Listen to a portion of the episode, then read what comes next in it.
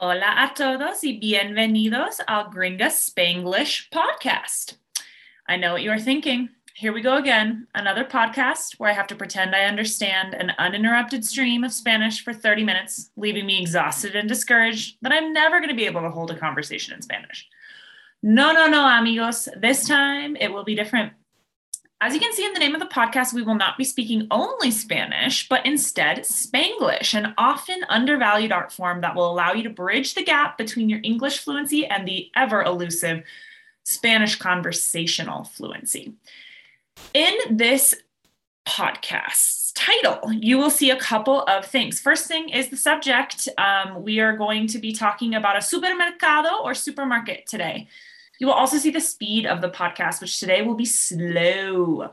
And lastly, you will see an estimate, do not hold me to the exact number of people, of what percentage of time I will be speaking Spanish.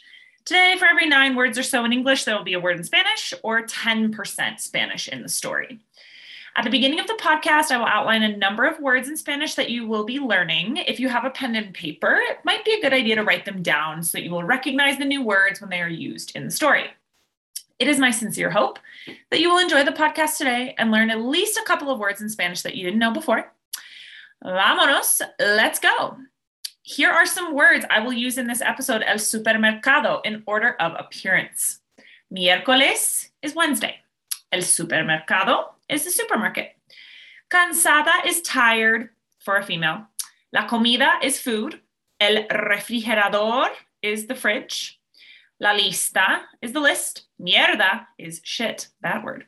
La receta is the recipe.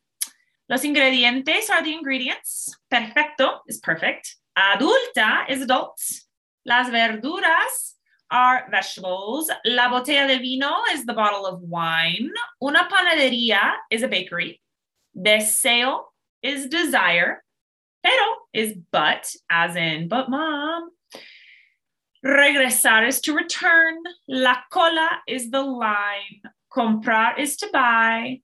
Quince is the number 15. Paciente is patient. Después de comer is after eating.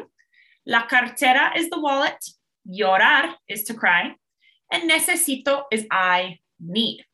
So without further ado, let's get into supermercado in 10% Spanish at slow speed. Okay.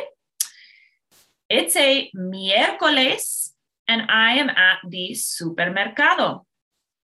I am really cansada because I didn't sleep well last night, but I need comida in my refrigerador so that I don't order Chinese food later.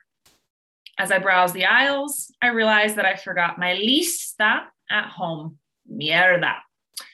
My plan was to make pad thai with zoodles, but I don't remember the receta and its ingredientes off the top of my head. So I wander around aimlessly, cansada, and not sure what to buy until I get to the frozen food section and I see them chicken nuggets. Perfecto. But I know I can't just eat chicken nuggets because I am an adulta so I throw in some verduras and a botella de vino so I feel more grown up. As I am passing the panaderia section, I am overcome with deseo to try one of the cakes they have in the display case.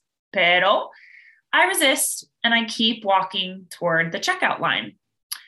I know I will have to regresar to the supermercado tomorrow so I can buy the ingredientes for my zoodle dish. While I wait in the cola to comprar mis chicken nuggets and other items, I am dreaming of this meal and how perfecto it will be. I have to wait 15 minutos en la cola because they are short staffed again, as usual.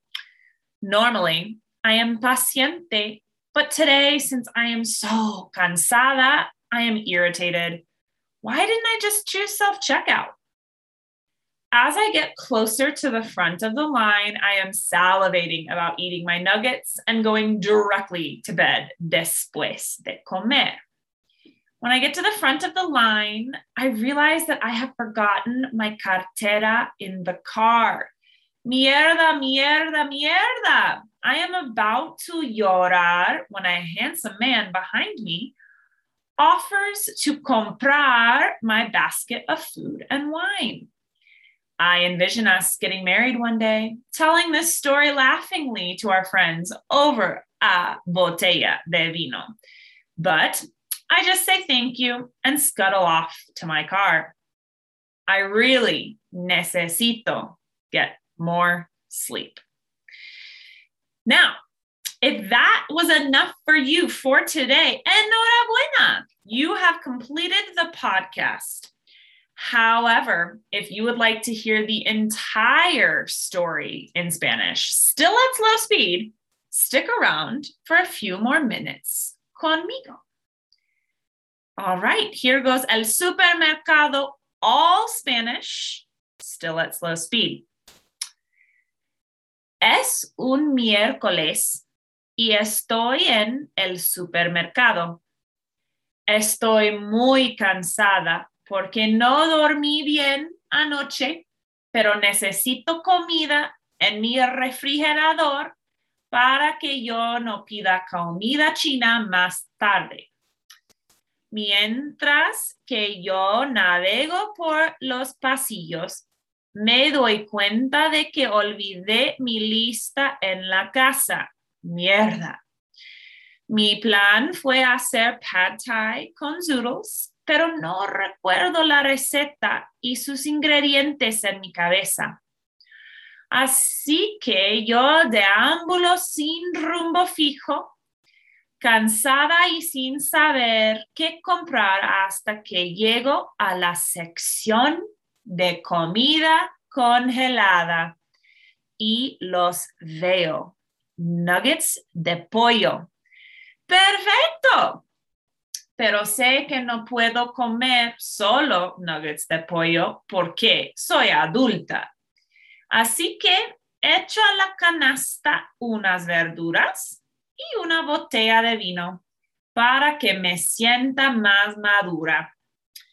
Mientras que paso por la sección de panadería, estoy superada con deseo de probar unos de los pasteles que tienen en el estuche de muestra. Pero yo resisto y sigo caminando hacia la cola de caja. Yo sé que tendré que regresar al supermercado mañana para que yo pueda comprar los ingredientes por el plato Mientras que espero en la cola para comprar mis nuggets de pollo y otras cosas, estoy soñando con este plato y cómo perfecto será. Tengo que esperar 15 minutos en la cola porque no hay muchos empleados como normal. Usualmente soy paciente, pero hoy estoy cansada y por eso estoy irritada. ¿Por qué no elegí autocomprobación? Yo me acerco a la frente de la cola y estoy salivando porque quiero comer mis nuggets de pollo y acostarme directamente después de comer. Cuando llego a la frente de la cola, me doy cuenta de que he olvidado mi cartera en el carro. Mierda, mierda, mierda. Estoy a punto de llorar cuando un hombre guapo detrás de mí ofrece comprar mi canasta de comida y vino. Yo nos visualizo casándonos un día contando esta historia a risas a nuestros amigos con una botella de vino. Pero solo digo gracias y corro a mi carro. De verdad, necesito dormir más. Muy bien, amigos, that's el fin de la historia para hoy. I hope that you've enjoyed and as well understood this story. If you have suggestions, comments, or an idea for something I can record in Spanglish, please let me know. Espero que tengan un muy buen día y nos vemos aquí pronto. Chao.